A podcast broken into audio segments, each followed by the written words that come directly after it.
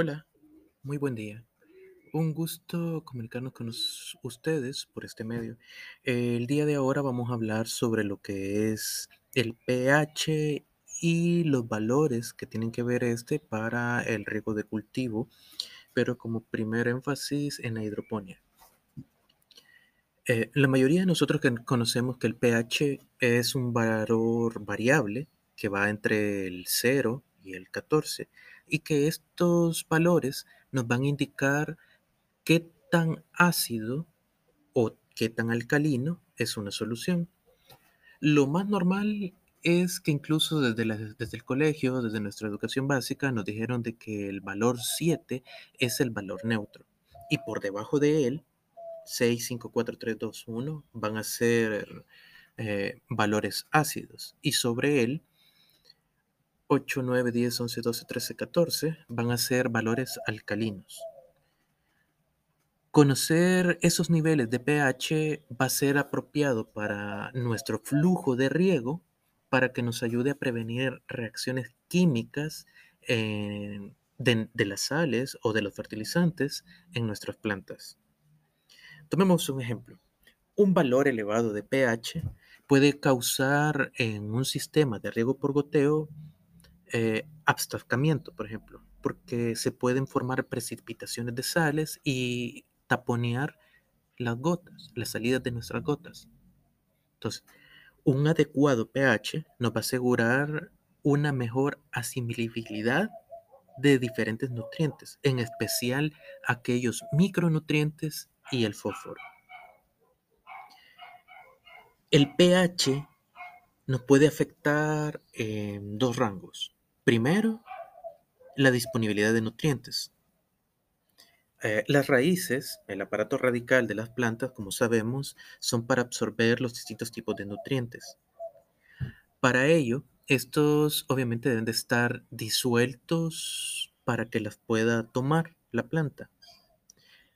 Si los valores de pH son altos, pueden provocar la precipitación de ciertos nutrientes, con lo que permanecen en forma no disponible para las plantas, aunque nosotros le estemos poniendo, poniendo, poniendo, pero si el valor de la solución es ácida, puede ser de que elimine o pase y no deje que las raíces obtengan esos micronutrientes más que todo. El otro proceso, que es el fisiológico, los nutrientes por parte de las raíces, como sabemos, todas las especies vegetales presentan rasgos característicos de pH en los que su absorción es la idónea. Fuera de esos rangos, la absorción radicular se ve dificultada y la desviación en los valores de pH es extrema. Entonces, podemos ver lo que se deteriora en el sistema radical e incluso puede llegar a presentar toxicidades debido a la excesiva absorción de elementos fitotóxicos, como en el caso del aluminio. Retomando nuestro caso, que es la hidroponía, va a ser muy importante regular el pH, ya que como sabemos el agua tiene un pH de 7 y que si se le agregan nutrientes, sales, fertilizantes, esta puede llegar a aumentar, incluso 8 o más de eso. Las plantas van a ser incapaces de crecer en medios básicos o pH mayores a 6.5, por lo que es indispensable disminuir el pH de la solución por debajo de 6.5. O de nuevo, eh, irnos a nuestra tabla de valores de pH que la planta nos exige.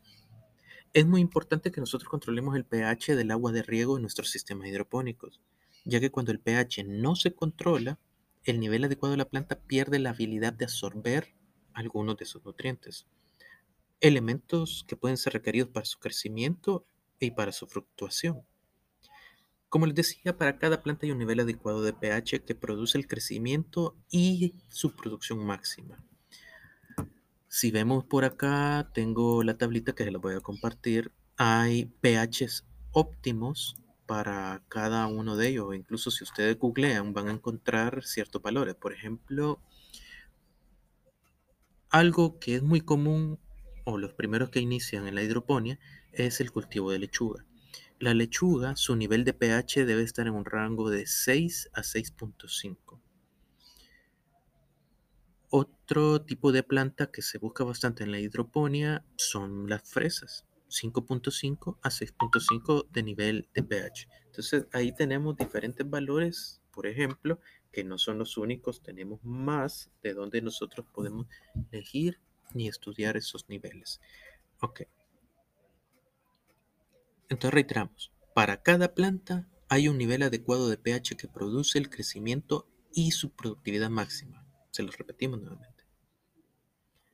Y como acordamos, ese pH óptimo va a variar de planta a planta. Incluso los frutales va a ser otra. Y si le agregamos de que no es una fuente hidropónica, sino que es un cultivo a suelo, hay que tener presente también el pH del suelo, no solo el pH del riego. También la variedad del cultivo. Aunque podemos tener presente, si no tenemos una tablita, que la mayoría va a crecer en, condiciones un poco ácidas, es decir, niveles un poco inferiores de 7.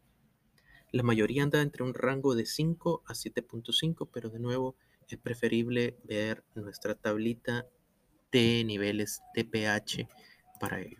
Bueno, eso ha sido todo. Espero que les haya servido este pequeño dato.